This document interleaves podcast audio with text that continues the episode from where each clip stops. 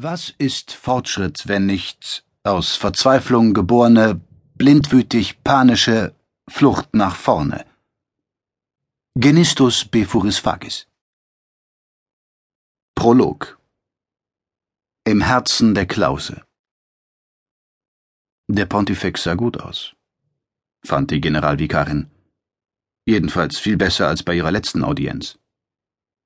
Stattlich thronte er auf der heiligen Hocksäule, in majestätisch phlegmatischem Rhythmus winkte er abwechselnd mit den drei Armen. Nachdem sie seinen Segen empfangen hatte, küsste die Generalvikarin nacheinander alle drei Fußrüste des Pontifex, dann verließ sie, tief gebückt und rückwärtsgehend, die Basilika. Draußen im Vestibül lobte sie die Kardinalstrategen. Ich bin beeindruckt. Eure Spezialisten haben hervorragende Arbeit geleistet. Wann glaubt ihr, könnte er frühestens der Öffentlichkeit gegenübertreten? Remalto, das Sprachrohr der Medienkongregation, wich in eine Gegenfrage aus.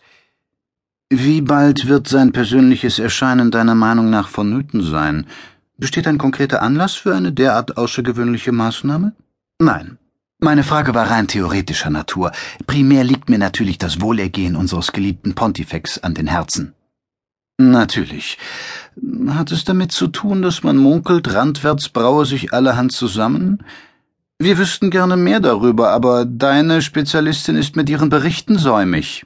Ihre jüngste am Morgen eingetroffene Depesche liegt bereits dechiffriert auf meinem Schreibtisch. Ich werde demnächst eine Kopie davon an euch weiterleiten lassen. Sehr aufmerksam. Bitte halte deine Kopisten zu höchstmöglicher Originaltreue an. Du weißt ja, wie schlampig diese Leute manchmal arbeiten.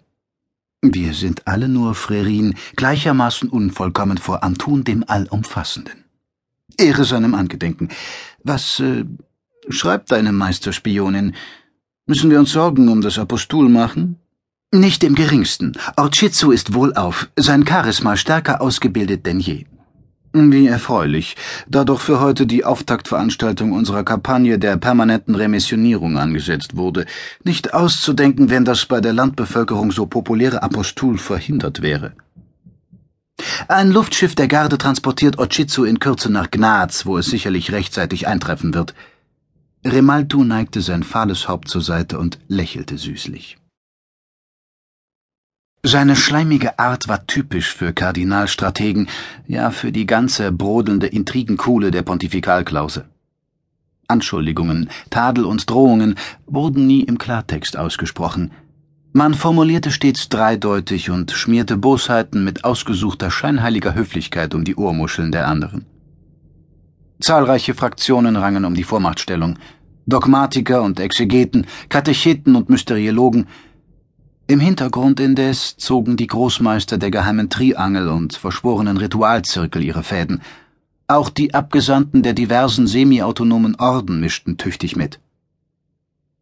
Für den Augenblick hatte das Generalvikariat die Riechstumpen ein wenig vorne, aber die Ränkeschmiede der Medienkongregation ruhten und rasteten nicht. Sie waren wild entschlossen, im Rahmen der gerade anlaufenden permanenten Remissionierung Boden gut zu machen.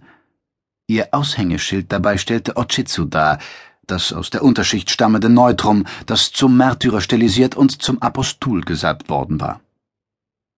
Was die Kardinalstrategen nicht wussten, worüber aber aller Wahrscheinlichkeit nach bereits die verwegensten Gerüchte kursierten, Ochitsu hatte sich verändert. Und zwar ebenso schlagartig wie signifikant. Aus dem nahezu willenlosen, scheinbar ebenso schwer geistig wie körperlich behinderten, leicht zu manipulierenden Utensil war über Nacht ein aktives, eigensinniges, durchaus zielstrebiges Individuum geworden. Sein psychisches Potenzial konnte gar nicht hoch genug eingeschätzt werden.